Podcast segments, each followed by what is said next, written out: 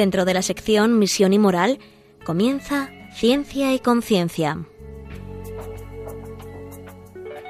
Un programa dirigido desde Valencia por Mari Carmen Mateu.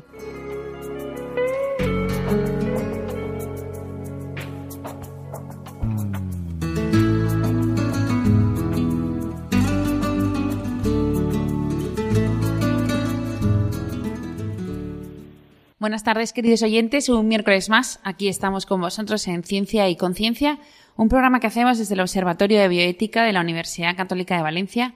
Y hoy vamos a tratar un tema que, pues muy interesante, un tema que pues viene en la época en la que, la que estamos, ¿no? En la época del verano. Eh, y queremos tratar en esta época eh, los jóvenes y el alcohol. Eh, queremos ver cuáles, pues por así decirlo, las pautas de comportamiento, lo que últimamente estamos viendo pues muchas noticias eh, sobre cómo beben los, los, jóvenes y bueno, no vamos a generalizar en los jóvenes, sino algunos.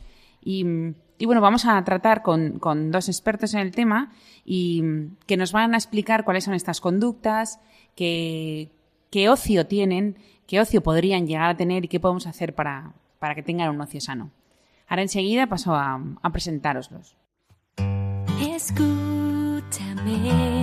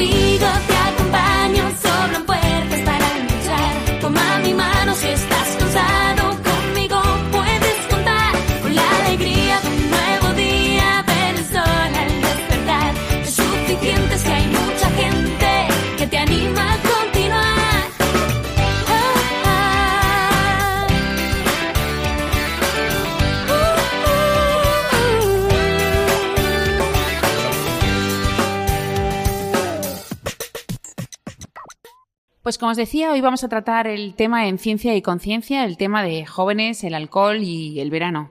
Eh, en esta época, pues es verdad que mm, es mucho más fácil que los jóvenes pues tengan un, pues por así decirlo, un ocio más en la calle, un ocio más vinculado pues a estar más fuera de casa que dentro. Y de esto vamos a hablar con, pues, con dos, vamos a decir, compañeros de Radio María que han venido varias veces a hablarnos de, de temas de jóvenes, de adicciones, de trastornos, que es Reyes Moliner. Hola, buenas tardes, Reyes. Hola, buenas tardes. Que es doctora en psicología, secretaria de la Facultad de Psicología de la Universidad Católica de Valencia y además coordina las clínicas de, de aquí, de la UCV. Y además también tenemos a Ángel Turbi. Buenas tardes, Ángel. Hola, buenas tardes. Que él también es doctor en psicología y director del máster en educación y rehabilitación de la conducta adictiva de la Universidad Católica de Valencia. Eh, bueno, contarnos. Eh, es verdad que últimamente han salido varias noticias en medios de comunicación sobre eh, la forma en la que están bebiendo los jóvenes y ese comportamiento. Entonces aquí el, el experto también en adicciones que no lo he dicho en la presentación, cuéntanos, ¿cómo es esa conducta? Bueno, en cuanto al consumo de alcohol en los jóvenes y menores, estamos hablando no solamente de jóvenes adultos, es un problema lo que tenemos actualmente en España. No tanto por la prevalencia del consumo, que sí que en los últimos años es una tendencia a la baja, sino en la forma de consumo. ¿no? En lo que se ha denominado muchas veces el tema del botellón, uh -huh. que el botellón en sí sería el fenómeno. ¿no? no podemos hablar de que el, el botellón es una forma de beber, sino es el espacio, es el fenómeno donde se produce ese atracón de alcohol, que es donde tenemos el problema. El problema no es que los jóvenes beban más o menos que décadas atrás o años atrás, sino cómo se inician en el consumo de alcohol. Es con ese atracón de alcohol y esas noticias que a veces hemos oído en televisión o en la radio, de muertes incluso por coma etílico mm. o, o, intoxicaciones etílicas en menores muy, muy jóvenes. Entonces, ¿el, ¿el botellón es algo adquirido en nuestra cultura?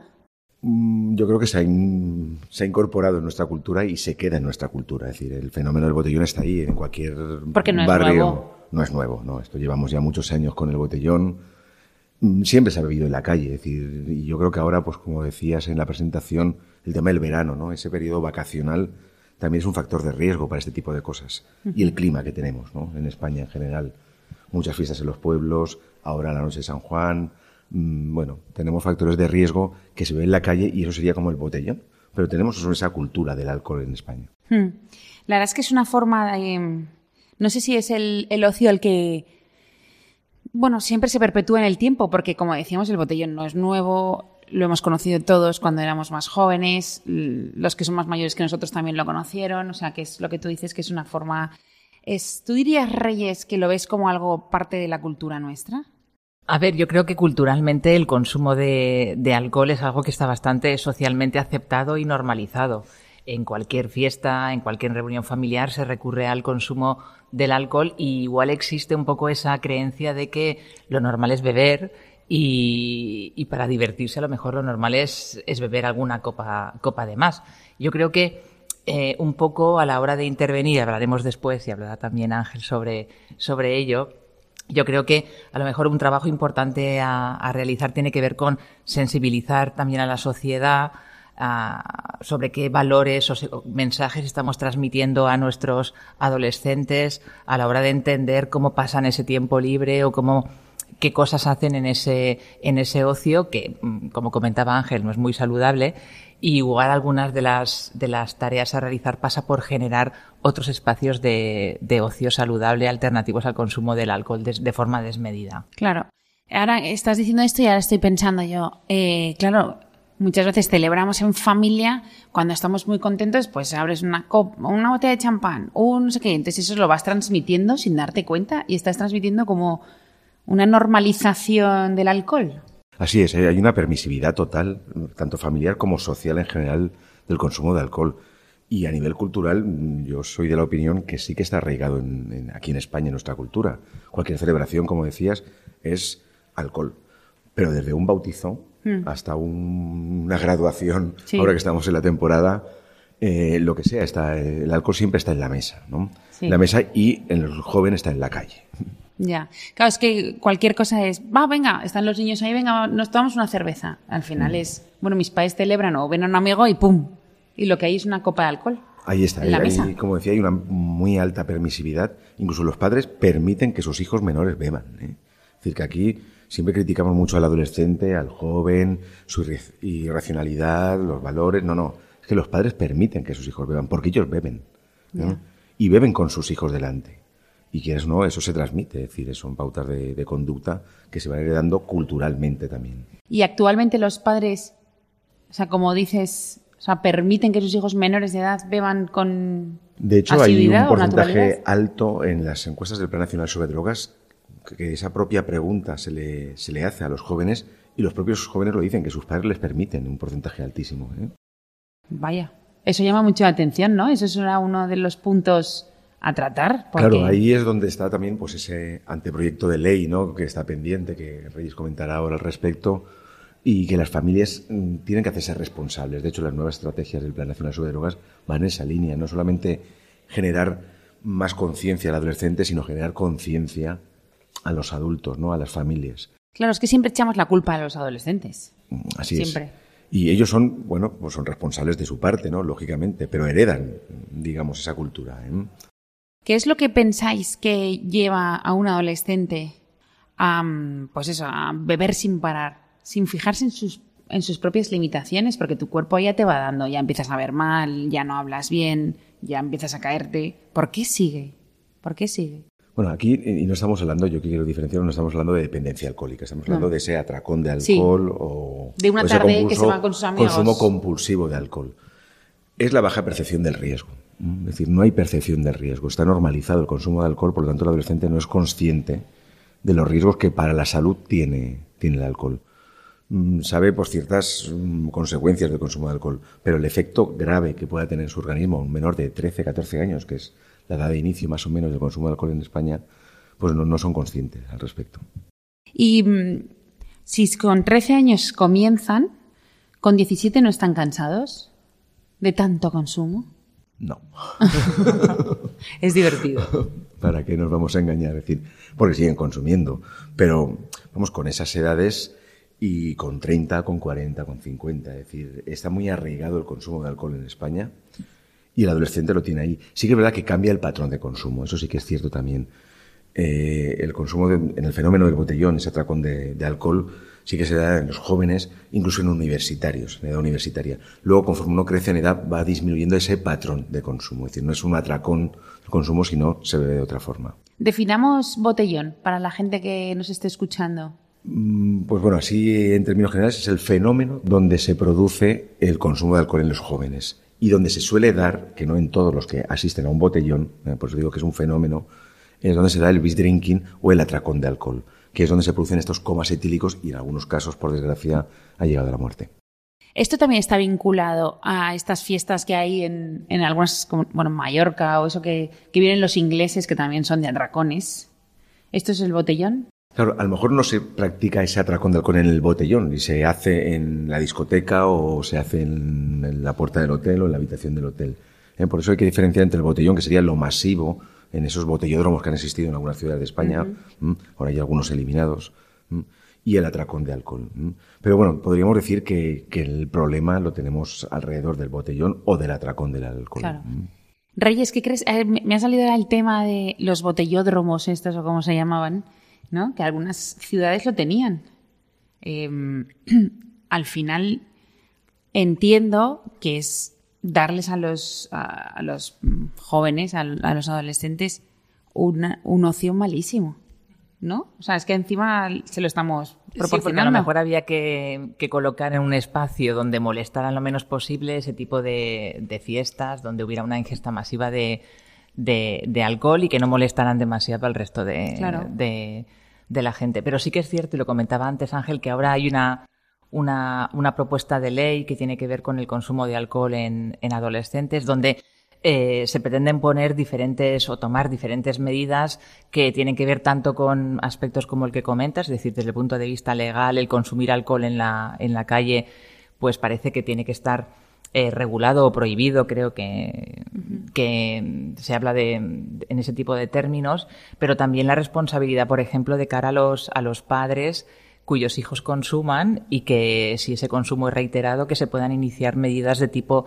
legal también para, para con ellos o aspectos a tener en cuenta como los mensajes que se lanzan en, en medios de comunicación, en la, publicidad acerca de consumo y que se pretende que a lo mejor esa publicidad salga del horario infantil o que se dé de una manera más controlada. O sea, parece que la nueva ley que, que va a aprobarse eh, y que ha sido consensuada por prácticamente todos los partidos políticos aboga un poco porque hay que hacer algo. Es verdad que el consumo del alcohol se ve como algo divertido, como algo normalizado, pero que está teniendo unas consecuencias en nuestros en nuestros jóvenes, pues muy malas y que necesita una regulación tanto desde el punto de vista administrativo como desde el punto de vista eh, educativo y también social y que duda cabe que hay que implicar tanto a, la propia sociedad, a los padres, educadores y, y a los políticos que ¿Y, y este eh, anteproyecto intenta ser como el del tabaco?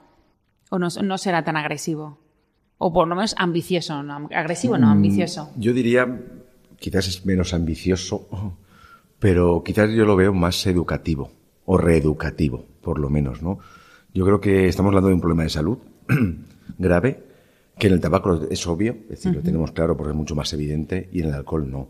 Y sobre todo queremos trasladar, o se quiere trasladar desde la administración también, la responsabilidad de las familias o los padres, no solamente al adolescente, porque se ha trabajado mucho, y los que nos hemos dedicado a esto en, en- en temas de prevención, en prevención universal, ¿no? El, el fomentar en el chico que diga que no al consumo de alcohol, a las drogas, bueno, todo esto que hemos hablado de prevención universal selectivo indicada, y ahora tenemos una tendencia que es la prevención ambiental, que sería un poco esto, ¿no? Que, que comentaba Reyes. Es decir, que la propia administración se haga cargo. Es decir, no solamente es responsable el chico, sino la administración también es responsable de que se beba o no se beba. Claro. Porque si se permite el consumo de alcohol en la calle, bueno, o no se mm, persigue al que vende alcohol a los menores, pues bueno, entonces la administración mm, no se hace cargo de, de su responsabilidad. Entonces no podemos poner solamente el foco en el bebedor adolescente, sino en sus familias como responsables de su hijo, de su hijo menor de edad, o la administración como responsable de velar por, las, por la salud de- del resto. Pero ¿qué clase de responsabilidad tienen unos padres que dicen a su hijo que no beba y él se va y bebe? Claro, Bueno. eso habría que verlo. Habría que verlo. Porque, Habría que claro. verlo.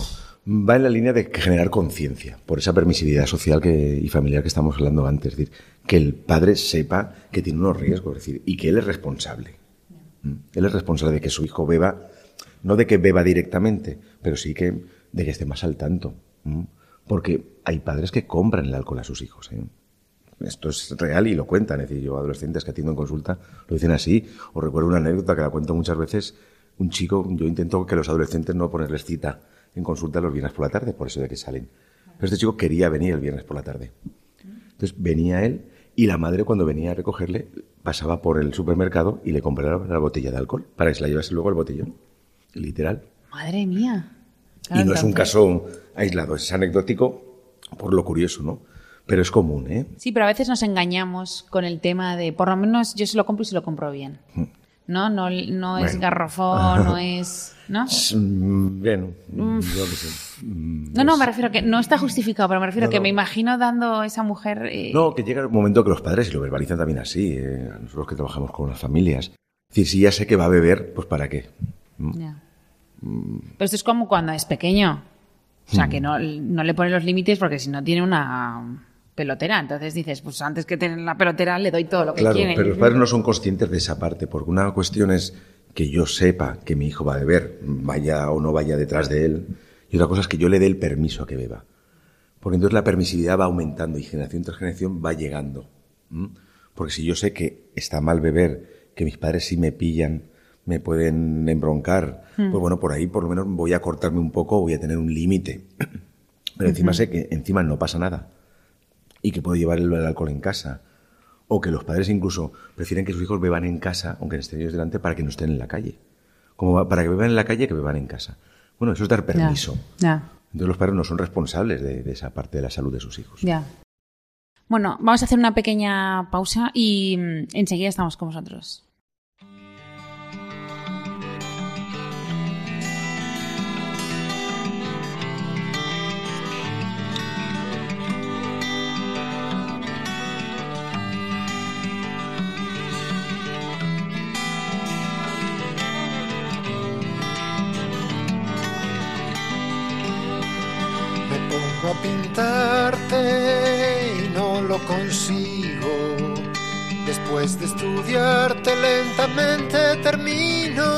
Pensando que faltan sobre mi paleta colores intensos que reflejen tu rara belleza.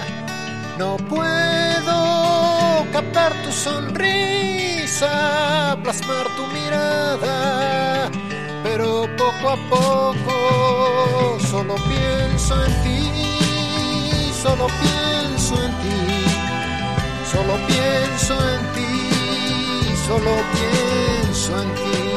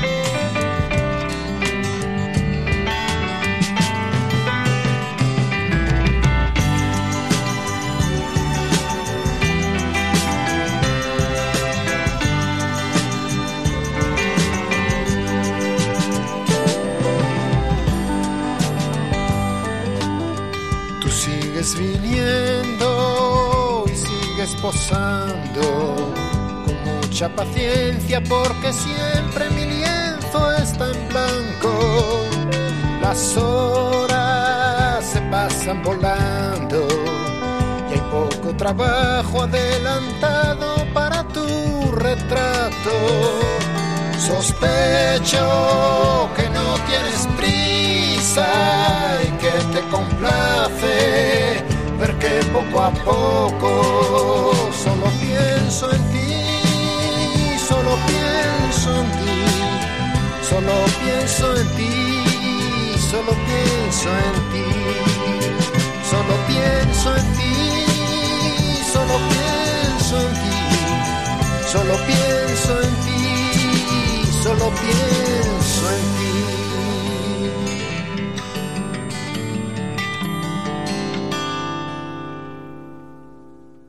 Ya estamos de vuelta en Ciencia y Conciencia, un programa que hacemos desde el Observatorio de Bioética de la Universidad Católica de Valencia.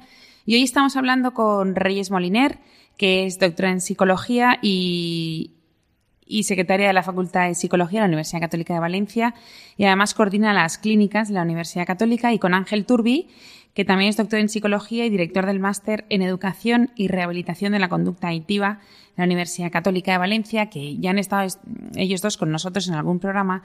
Y justo hoy nos están hablando sobre las- los jóvenes, el alcohol y el verano.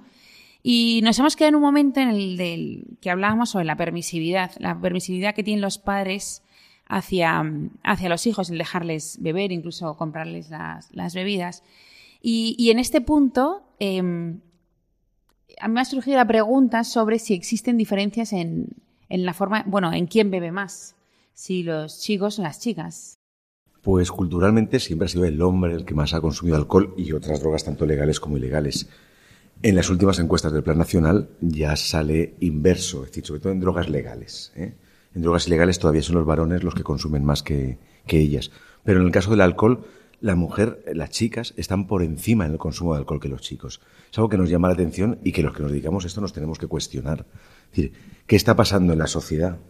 ¿Mm? que está invirtiendo mm, esta cultura que hablábamos antes al principio del programa y qué mal lo estamos haciendo los que hacemos prevención en cuanto al, al consumo del alcohol, en, en- en Claro. esa perspectiva o enfoque de género. ¿Y cómo puede ser que, mm, que si has dicho antes que los jóvenes comienzan a los 13, 14, 15, más 13, 14 pongamos? ¿Las niñas también? O sea, empezarán a los 12, 13. El inicio suele ser la misma edad, es decir, el dato concreto no lo tengo, pero sí que suele ser la misma 13. edad porque se inician a la vez. ¿eh? Vale. Es decir, se inician a la vez en el botellón. Lo que pasa es que ellas consumen más. Ellas, mira, el dato concreto es el 76,9% de las chicas entre 14 y 18 años en, el último, en los últimos 12 meses consumen alcohol frente al 74,3% de los chicos. Y se ha invertido. Antes eran los chicos bebían más que las chicas y ahora es al revés. Las chicas están bebiendo más que ellos, incluso también consumen más tabaco que ellos. Eso te iba a preguntar, digo, porque mm, no sé si hicimos un programa sobre tabaco y también salió eh, un tema así. Sí, sí, están por, por encima, que es curioso, es decir, que esta- qué transformaciones están dando la sociedad para que ellas estén consumiendo ya más drogas legales eh, que, ¿Y que hay alguien que ellos. esté estudiando el tema de Pues- por qué las diferencias de sexo nos llevan a consumir una cosa u Pues otra? mira, pues sí, es decir, yo creo que hay dos mm, aspectos a tener en cuenta y podríamos Hmm. hablar mucho más y seguramente lo que voy a decir es susceptible de crítica, ¿no? Pero yo creo que el, el tema de la ideología de género, el feminismo, ha llegado mal a las adolescentes. Es decir, socialmente se ha hablado mucho de la igualdad de género ¿m? y no de la equidad de género. Entonces la igualdad el adolescente lo percibe, porque yo por supuesto que me creo la igualdad de derechos, pero no es la igualdad de género, es la equidad de género lo que de- deberíamos trabajar. Entonces el adolescente percibe la igualdad de género en hacer lo mismo que ellos. Ya. Entonces ellas están copiando e imitando los patrones de los chicos. En vez de seguir su propia naturaleza Claro. y seguir su propia conducta. Por supuesto, es decir, entonces yo creo que ha llegado mal el mensaje. Eso por un lado. Y luego en prevención, como mayoritariamente siempre han sido los varones, los hombres, los que más han consumido drogas, incluidos también el alcohol y el tabaco, todos los enfoques, los tratamientos, incluso las estrategias de prevención, están diseñadas para chicos, están masculinizados. Y vemos incluso los centros de tratamiento, están masculinizados tal cual. Y la prevención también. Y ahí hay diferencias. Es decir, eh, no, nos, no hemos tenido en cuenta a ellas y a por qué consumen ellas, a los motivos del consumo, que también es un tema interesante. Claro. Sí, porque si, si se diferencian en la cantidad en la que beben y la asiduidad, se deben diferenciar en el porqué. Claro. Pero claro. mucho. En términos generales, yo, así como experimento barato, en un aula que me citaron una vez, eh, chicos y chicas, para hablar un poco de esta equidad de género o el enfoque de género en el consumo de, de sustancias, pregunté a ellos directamente por qué consumían drogas en general, no solamente el alcohol. Pues por estar con el grupo, por integrarse en el grupo, para divertirse, mm, que es lo que hemos hablado mucho en prevención, ¿no? El ocio alternativo y ese tipo de cosas. Pregunté a ellas y la mayoría contestaron para evadirse de los problemas. El componente emocional es mucho, tiene mucho más peso en ellas que en ellos. Claro. Y además maduran antes, con lo cual ven la situación, claro, Claro, de otra forma. es de otra forma, es cual- otra visión. Entonces, claro, tenemos que empezar desde ahí también. Yo creo que es importante que en, que en prevención, en educación, tengamos en cuenta estas diferencias de los Claro. motivos del consumo. Claro. Has dicho antes al principio del programa que había una tendencia hacia abajo en el tema del consumo. ¿Algo lo sustituye? O sea, me refiero, ¿por qué va hacia abajo? ¿Algo sube y, y esto baja? O... Yo creo que, bueno, hay unas sustancias que suben, por ejemplo, el cannabis puede subir, eh, el Claro, alcohol es- está bajando y es mínima la diferencia. Sí que es una tendencia en los últimos años a la baja, que yo creo que está bien y que creo que las campañas de prevención desde ahí funcionan. Es decir, se está generando un poco o un tanto de conciencia otra vez o de percepción del, del problema, ¿no? Aumentando la percepción del, del problema para la salud. El problema es el patrón de consumo, ¿eh? Ya, ese el no patrón de cambia. consumo. No cambia y ha empeorado. Mm, mm, Si nos remontamos 25 años atrás, uno empezaba poco a poco a consumir alcohol. Salías un día, to- tomabas algo, lo compartías. mm, Es decir, era un consumo como progresivo. No sé si es mejor o peor a largo plazo, pero era progresivo. Ahora es un consumo compulsivo. Es decir, el primer día que un chico sale, se emborracha, se intoxica, tiene una intoxicación etílica y tiene un coma etílico. Y eso es mucho más nocivo para la salud en un cerebro de 13-14 años. Claro, claro, porque eso es otra. Eh, en ningún sitio les dicen que esto daña su cerebro. Al final, Para nada. Es decir, se ha trabajado mucho en el tema de las consecuencias en la conducción, por ejemplo. Mm. Las legales, las multas, los accidentes de tráfico, que creo que había que hacerlo. Pero en el, tema de salud física, creo que hay que hacer más empeño. claro, y más lo que tú has dicho, eh, un cerebro de 13 años es mucho más Claro, plástico, eh, ¿no? O sea, Totalmente con, con el alcohol y cualquier otra droga. Es decir, eh, lógicamente las drogas afectan el sistema nervioso central y lo vemos eh, en, en muchas patologías que se dan en los que trabajamos con adolescentes. Vemos diferencias en la conducta de adolescentes que consumen sustancias o los que no, o ya en jóvenes que han consumido sustancias en la adolescencia, ¿no? El lóbulo frontal, ¿no? Es la parte del, del cuerpo humano, del cerebro que más tarde madura, es a los 21 años, Claro. cuando termina de madurar. Y estamos machacando esa parte del cerebro, donde está la parte de la empatía, el control de los impulsos. Entonces, tenemos adolescentes frontalizados, tal cual. Mm. Pero estos adolescentes, si, por ejemplo, os, mm, se dieran cuenta, no vamos a decir que les pase nada, pero se dieran cuenta, eh, cambiaran ese patrón de consumo, con los años, con 25 o 30 años, su cerebro sería o sea, tal y como estaba pensado. ¿O no? Mm, No hay daño, puede haber daño cerebral, a ver, no un daño cerebral grave, ni muchísimo menos, pero sí que a veces hay secuelas que cuestan luego, sobre todo en el control de los impulsos, las conductas se ven. ¿eh? Claro. Y yo creo que ahora, aparte del patrón este de consumo compulsivo que tenemos, hay un paso más que yo creo que no somos conscientes. Yo a veces cuando hablo de esto le llamo del botellón al botellín. ¿no? Porque es verdad que antes los adolescentes consumían los fines de semana, de forma compulsiva. Ahora podemos ver, y yo creo que esto lo hizo también la crisis económica, para que veamos que todos los factores influyen en los patrones o en las formas de consumo un cubo de mm, quintos, de tercios, es muy barato. Y hay adolescentes que antes no bebían entre semana, que lo dejaban para el fin de semana. Es Ahora de semana también están bebiendo, no de forma compulsiva, pero también están bebiendo. Es verdad. y eso tenemos visto. un problema y yo no sé si de aquí a unos años vamos a tener más dependientes al alcohol de los que habían. Claro, y, a- y además, es lo que tú has dicho es salud pública. Es y un gasto pública. en, en sanidad Eh, mucho más grande. De ahí, pues, este anteproyecto de ley de crear conciencia y, sobre todo las familias, que, que pueden tomar más parte en el tema preventivo y educativo del día a día de los Claro. adolescentes.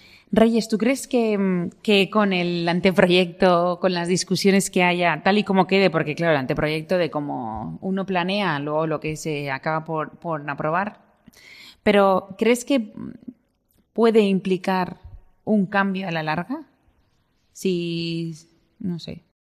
Bueno, yo creo que con esa, con esa intención se, se ha hecho y se ha intentado recoger inquietudes también por parte de asociaciones de padres y, y de los diferentes grupos políticos, porque realmente hay una realidad, como la que describía Ángel, que está ahí, que exige que demos una, una respuesta, eh, una respuesta además en un marco legal, ¿no?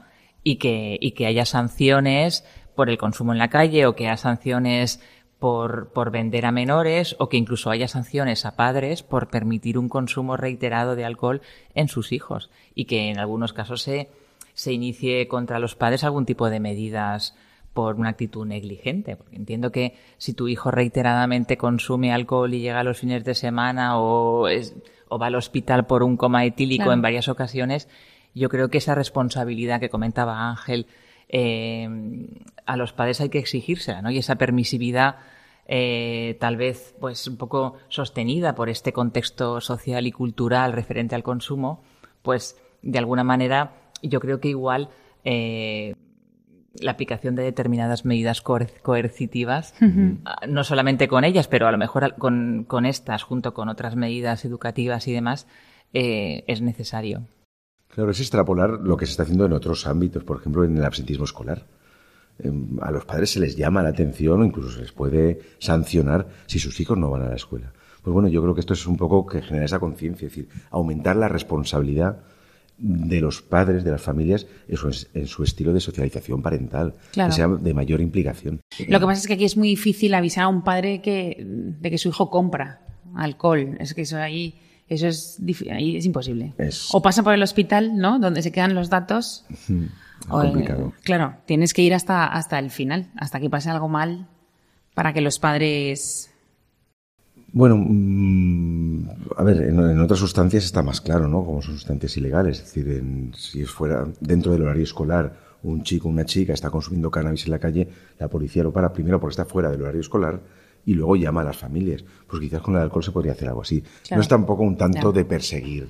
Yo creo que, que tampoco es una medida que saldría bien, la persecución ¿no? del consumidor. Yo creo que generar conciencia y aumentar el la percepción del riesgo del consumo. La verdad es que sí que hay, hay una, una parte, digamos, de, de sociedad que ahora son padres 40, 50 años, en el que no sé cuáles son los valores, que supongo que es, eh, pues tú lo habrás estudiado mucho más, qué es lo que le hace llevar a un padre que tiene ahora 45, 55, yo creo que es ahí más o menos, eh, que ya ha vivido él mismo el botellón, a tener esa permisividad y a no poner ningún límite a un hijo de 13 años. sin entrar así en investigaciones muy profundas, pero sí que por conversaciones con ellos, es que como ellos lo han vivido y lo vieron que era una época de su vida y no les pasó nada. y no les pasó nada, consideran que, bueno, que ya se le pasará a mi hijo.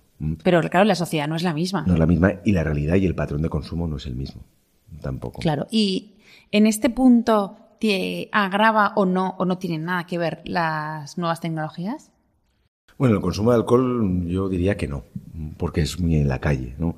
Las nuevas tecnologías o las tecnologías emergentes eh, están en otro aspecto, es decir, sí que por supuesto han agravado otras situaciones como pueden ser otras formas de violencia, que a veces se pueden relacionar, eso sí que se da, ¿no? El tema de el fenómeno del botellón como fenómeno social, hay peleas porque hay consumo de alcohol, hay pues bueno, conductas más menos violentas y ahí sí sí que se graban con la tecnología, ¿no? Con el móvil y luego se difunden o a ver quién bebe más y se graban vídeos. Es decir, la exhibición sí que está, es decir, cosa que antes era como más en privado. Y nadie se enteraba de y nada. Nadie se enteraba ahora en lo publica en Instagram, Ya. cómo están bebiendo. Es decir, que yo creo que, bueno, no es que la grave, pero sí que la difunde y yo creo que incluso lo normaliza, porque los padres ven fotos también de sus Sí. hijos y encima se refuerzan, ¿no? Porque mira, estaba borracho y mira la foto que como lo hicimos. Entre ellos hay un refuerzo por ahí de, de exhibición que yo creo que eso sí que no está como Ya. muy trabajado, por lo menos yo desconozco si hay alguna línea de investigación por ahí, pero sería interesante también valorarlo. ¿Mm? Claro, el otro día me decía una compañera de trabajo, dice, todas las semanas me llega algún vídeo, alguna foto de peleas con el de la puerta, no sé qué, de chicos eh, borrachos. Y digo, no, no me lo puedo creer. Sí, sí, es los- así. Todas las semanas me sí, todas las semanas me llega algún vídeo. Es, es que está ahí, las redes sociales están ahí, pero vamos, no pensemos solamente en adolescentes, sino pensemos en las paellas universitarias. ¿eh? Que quiero decir también un poco todas las fotos que se difunden en esto fue Ahí sí que puedes hacer un meses. llamamiento, ¿no? Porque yo vi lo de la universidad aquí en Valencia, bueno, que cogieron un, terreno enorme, ¿no? Para que se metieran todos allí Ujú. a beber. Todo el mundo llegaba con sus, con sus botellas de alcohol y la policía en la puerta. eh, una permisividad. Claro, y hay una legalidad. Hmm. Además, es como verbenas de San Juan, es decir, no se puede beber en la calle, pero en Falla se puede beber en la calle, en San Juan se puede beber en la calle. en- Se puede ver cuando a mí me apetece, cuando no, no. Claro, entonces está ahí un poco mm, el limbo. ¿no? La verdad es que, y es verdad que el tema de la percepción, que no tenemos eh, la percepción de que es algo eh, peligroso. A no, ser que lo hagas de forma compulsiva. No hay percepción del riesgo del consumo de alcohol para la salud. Hay percepción del riesgo del consumo de alcohol para la conducción. Eso yo creo que sí que ha Hmm. Sí. calado ya en la sociedad y posiblemente por las multas. Sí, sí, sí. Decir, bueno, y porque bueno, puedes causar un Y- daño a alguien y que no. porque accidentes, el que más Sí. Lo que menos conoce a alguien que lo ha podido tener. Está más que comprobado que en muchos accidentes está el consumo de alcohol u otras drogas por medio. Pero en, en el riesgo físico del Ya. día a día para la El que te estás no. haciendo a ti mismo, ese no, no, No es lo consciente vemos. porque normalmente es a largo plazo. Esto pasa con otras drogas también. Es decir, mm, si yo consumo alcohol o yo fumo tabaco, mi consecuencia no es inmediata. O de normal no es inmediata. Es a largo, a largo plazo. Y el adolescente la temporalidad no la tiene así. Decir, no es que si sigues bebiendo dentro de 25 años podrás tener una cirrosis. Mm, ¿Qué me estás contando? Si no sabe lo que va a hacer el fin de semana, no sabe cómo va a tener conciencia de 25 Claro, años. claro. Entonces, eso es lo que hay que generar, esa cultura de, del riesgo para la salud. Como veis, está siendo bastante interesante. Estamos aprendiendo mucho pues, sobre el consumo de, de alcohol y, y el patrón de consumo de los jóvenes. Eh, nada, pensamos un momento en lo que, lo que nos han contado los expertos y enseguida pasamos a ver cómo prevenimos esto y qué proponemos a los jóvenes.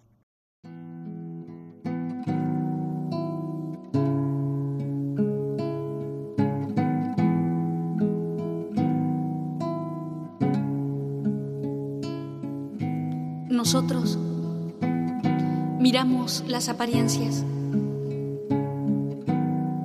pero Dios ¿Y tú qué sabes? ¿Qué sabes de mi silencio? Dime qué sabes, qué sabes de mis secretos, qué descubres de mi mirada que intuyes de mis palabras, dime qué sabes. Y tú qué sabes, que conoces de mi alegría. Dime qué sabes, que sabes de mi melancolía, que conoces de mi poesía, que intuyes de mi melodía. Tú no sabes nada, no sabes nada, no sabes nada. Entonces, ¿por qué me si no sabes nada? No sabes nada. Entonces, ¿por qué me juzgas si no sabes nada?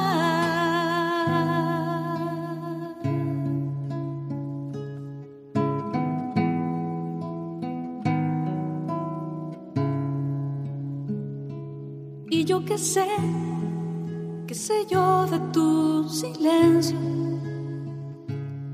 No sé nada, no sé nada de tus secretos, no sé nada de tu poesía. Qué sé yo de tu melancolía, yo tampoco sé nada. Yo no sé nada, yo tampoco sé nada. Entonces, ¿por qué te juzgo si yo no sé nada?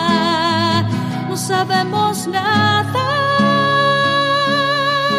Entonces, ¿por qué nos juzgamos si no sabemos nada? No sabemos nada. Entonces, ¿por qué nos juzgamos si no sabemos nada? No sabemos nada. Entonces, ¿por qué nos juzgamos si no sabemos nada?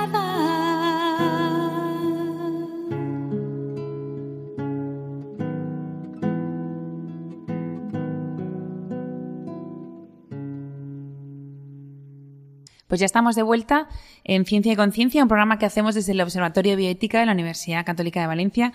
Y hoy, ya sabéis, estamos hablando sobre el alcohol, los jóvenes, el verano, que ya lo tenemos aquí, que ya terminan las clases, eh, tanto pues en los colegios como en las universidades, y ha llegado el ocio. Entonces, si no queremos que se dediquen pues a estos ocios, pues por ejemplo, como el de hoy, ¿no? Que, es el alcohol, ¿qué, ¿qué podemos hacer? ¿Qué les podemos proponer a los jóvenes? Bueno, yo creo que además de la parte educativa continua que hay que realizar o hay que ir haciendo en el, durante los días, durante los años, igual que generar conciencia en las familias de su responsabilidad en la educación de sus hijos, creo que hay que trabajar mucho más el ocio alternativo y volver un poco a tiempos atrás. Yo creo que estamos perdiendo mucho el tema del asociacionismo. Y de verdad que yo creo que, que eran temas interesantes o, espacios muy interesantes porque son experiencias sanas, que a lo mejor se puede ver o no se puede ver en esos espacios también, pero no es de la misma forma. ¿Mm?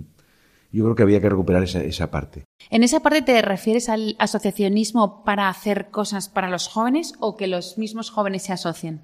En las dos direcciones. Yo creo que el tema de. Yo recuerdo cuando yo era adolescente, si me castigaban, me castigaban con no ir al campamento. Ya, claro. Ahora los padres castigan a sus hijos yendo al campamento. y esto es real, es decir, los hijos no quieren ir a un campamento porque están mejor en la playa, en el apartamento, en la calle. Y dice, es que si suspendes te mando de campamento. Es decir, no puede ser, ¿no? Que, que hayamos visto la parte sana que tenía ese asociacionismo de hacer cosas para ellos, o los propios adolescentes o jóvenes que pueden hacer algo para otros. Creo que habría que recuperar esa parte. Sí que están las escuelas de verano, pero como para muy primera infancia. Yo creo que para la adolescencia y los jóvenes, cosa que habían antes, ¿no? Como mucho movimiento juvenil, de aire libre, de tiempo libre, se ha ido perdiendo y se ha ido desvirtuando. Está mal visto socialmente casi para los adolescentes irse de campamento, ¿no? Salvo que es un campamento de surf, algo como muy cool. Mm, Y creo que había que recuperar esa parte y creo que eso también mm, tiene que ver las escuelas, porque muchas escuelas formaban en, en ese sentido, tenían su propia asociación y las familias. Yo creo que lo estamos perdiendo y, y como mucho movimiento diocesano que ha existido también toda la vida, desde el Junior, los Scouts, Sí. es decir, que se está perdiendo, ¿no? Yo creo que, ya no digo solamente movimientos diocesanos o religiosos, sino otro tipo de asociaciones también, pero hemos de recuperar esa parte, porque el verano es muy largo. Mm, es verdad. El verano es muy largo. Y son dos meses. Y antes, como alguno suspendía, pues aún lo apuntaba en una academia. Pero es que ahora ya no hay septiembre. Claro. Entonces aún se complica más. Es decir, que es un julio y un agosto entero mm, para estar en la calle. Porque lógicamente el chico tiene que salir. Es decir, yo no, no creo que pueda estar en casa recluido y pensando que esté leyendo libros. Mm. Tiene que salir, se tiene que relacionar, se, tiene que socializar. Y prefiero que se socialice también en un espacio sano o, o saludable que no solamente en un botellón en las fiestas Claro. del pueblo, que también entiendo que tenga que ir. Mm. Sí, hoy, hoy estaba en el colegio de los niños y me decían, hay 82 días de vacaciones, tenemos que planificar 82 días. Y yo digo, madre mía, 82 días, para llenar 24 horas por 82. Y digo, vamos a quitar 12 ya de dormir. Entonces, eso es lo- Y los niños, no, no, tanto dormir, tanto dormir no. Pero bueno, que es verdad que, que eso es muy buena idea, el tema de los campamentos, las escuelas de verano, tener julio ocupado, vacaciones con familia o algo, bueno, cada uno, cada familia es un mundo, también es verdad, y cada uno tiene las vacaciones cuando las tiene y todo. Em, ¿Tú qué crees, eh, Reyes? ¿Qué, les podríamos proponer eh, a las familias, por ejemplo? A los padres con, esos, no sé, ¿qué, qué, podrían, ¿qué podríamos hacer las familias?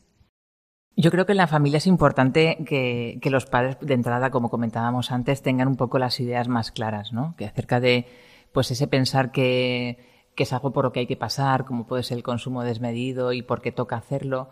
Eh, yo creo que los padres igual a lo mejor eh, hemos mm, hecho un poco dejación de nuestras funciones a la hora de poner límites a esta y a otras y a otras cuestiones. Yo creo que que el no poder dedicarle tal vez el tiempo necesario a nuestros hijos nos lleva a querer compensar por otra parte en dejar, en permitir, en, en consentir.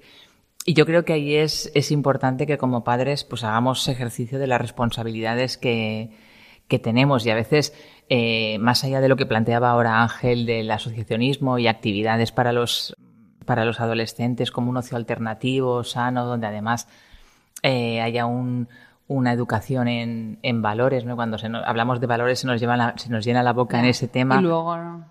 Pero luego también, por otra parte, yo creo que también los padres también tenemos que en casa transmitir esos valores y también de alguna manera contribuir a crear espacios con nuestros hijos, teniendo en cuenta las edades de nuestros hijos, pero espacios o actividades o que compartamos parte de ocio, de ese ocio sano eh, con ellos. Yo creo que, y antes lo comentabais, ¿no?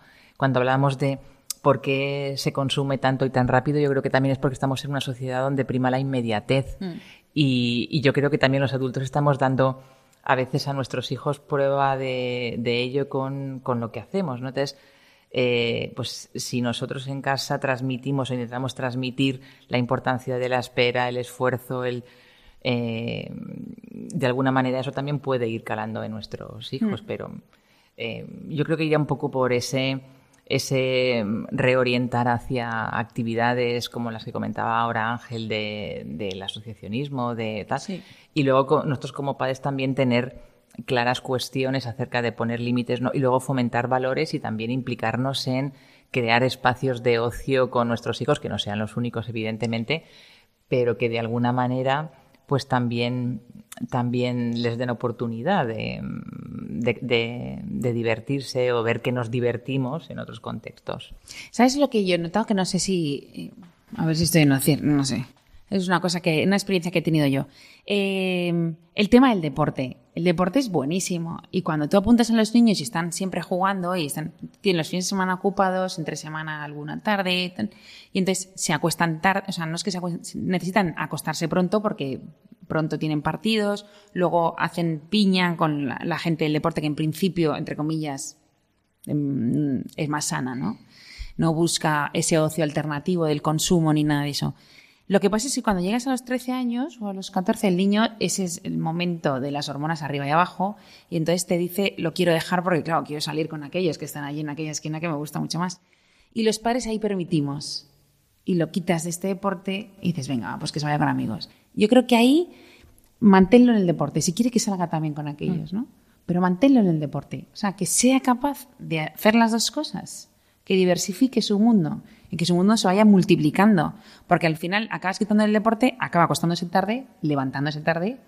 Y bueno, y es que he visto varios casos cercanos y digo, jo, ¿por qué no hemos sido más contundentes? Este, el, el tema del deporte, ¿qué nos dices tú, Ángel? A ver, yo creo que es, es un factor de protección, ¿no? El practicar deporte en cuanto al consumo. En cuanto a otras cosas habría que cuestionarlo. Sí, bien. Pero mm, lo que pasa es que yo creo que se plantea mal. Se plantea a veces como una obligación. Se junta con el estudio por 13-14 años. Ya es la ESO, el segundo ciclo de la ESO. Eh, exigimos más y además también tiene que estudiar y además tiene que ir a entrenar y, y además quiere salir porque es la edad que empiezan a salir. Entonces yo creo que ahí es donde creo que pecamos o lo hacemos mal porque hay que buscar el equilibrio. Porque si no, no podemos exigirle solo al adolescente sin que él decida algo para él. Ya. Entonces se juntan estos tres factores, es decir, la necesidad de salir, que es cuando empiezan a salir ya por su cuenta, tienen más autonomía, mayor exigencia en lo académico y además la actividad extraescolar como podría ser el deporte. Entonces ahí es donde deciden, claro, porque decir, se sienten presionados y dicen, bueno, o estudio o tal, pero yo tengo que salir. Claro. Entonces habría que buscar ahí el equilibrio mm, y, hablándolo con ellos. Yo creo que hay que motivarlos de otra forma. Que sí que es posible, ¿eh? que es posible porque hay muchos adolescentes que lo hacen y lo mantienen y yo creo que es muy saludable. Pero a veces mm, son esos tres factores ¿eh? Que se dan, que las familias a veces no respetan o no entienden la vivencia del propio chico. Es decir, bueno, es que, entonces, ¿qué hago? Mm, Es que vivimos muy rápido y entonces a lo mejor pararnos, reflexionar sobre ese chico justo nos cuesta. ahí está. Porque claro, hay que hacer ese esfuerzo de parar y, y pensar en él más que en nosotros mismos, porque para nosotros es más cómodo que se vaya a no sé dónde. Claro. claro. Pero bueno, como ya estamos terminando, eh, que nos quedan unos minutos, em, ¿qué podemos hacer para prevenir? ¿Qué podemos decirle a la gente que, no lo sé, ¿qué, pro- le proponemos para este verano? ¿Que lo lleve al campamento? No. ¿O sí? Bueno, podría ser. Que se lo plantee. Que lo plantee, ¿no? O que miren qué opciones hay. También, no ha de ser un campamento al uso de estos de toda la vida. Hay campos deportivos, ¿no? Por recoger un poco lo que decías Sí. tú antes en verdad. cuanto al deporte. Y monotemáticos, hay solo de fútbol, solo de baloncesto, Claro, atletismo. y incluso de skate. eh, Vamos, Sí, hay campamentos por ahí. Es decir, que yo creo que hay que llegar más también a ese tipo de asociaciones o de entidades o de empresas que trabajan este ocio alternativo. Deberían llegar más a las familias. eh, Se desconoce muchísimo. Mm. Y la familia tampoco tiene esa cultura ahora de, de llegar ahí. Es decir, prefiere tenerlo en casa que, que baje a la calle, que suba o al apartamento. Yo creo que hay que generar un poco esa parte y luego, sobre todo, vamos a aumentar la percepción del riesgo. Es decir, es un tema de salud. Muy bien. Reyes, ¿qué idea nos das tú? Yo un poco iría en la línea que planteaba, que planteaba Ángel, orientarles hacia ese ocio saludable, escuchando también un poco las inquietudes de los chicos y no, y no imponiendo. Y es verdad que hay un repertorio amplio de, de cosas que se pueden hacer, atendiendo un poco a las, a las inquietudes que puedan tener los chicos.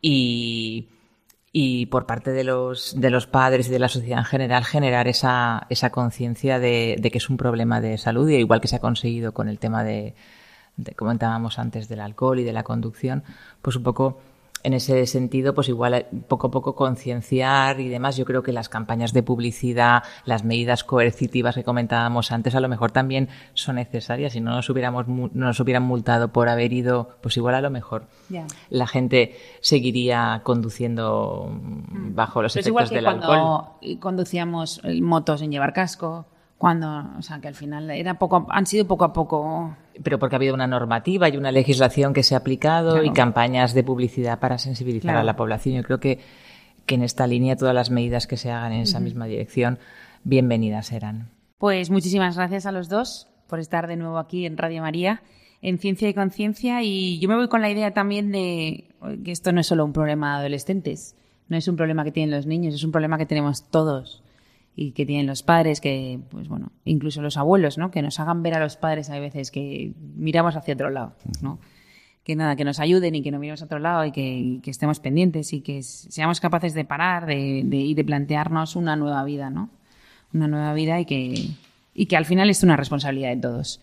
Y nada, pues muchísimas gracias por haber estado con nosotros un día más aquí en Ciencia y Conciencia y nos vemos en 15 días y muchas gracias a Fernando por hacer realidad el programa. Gracias.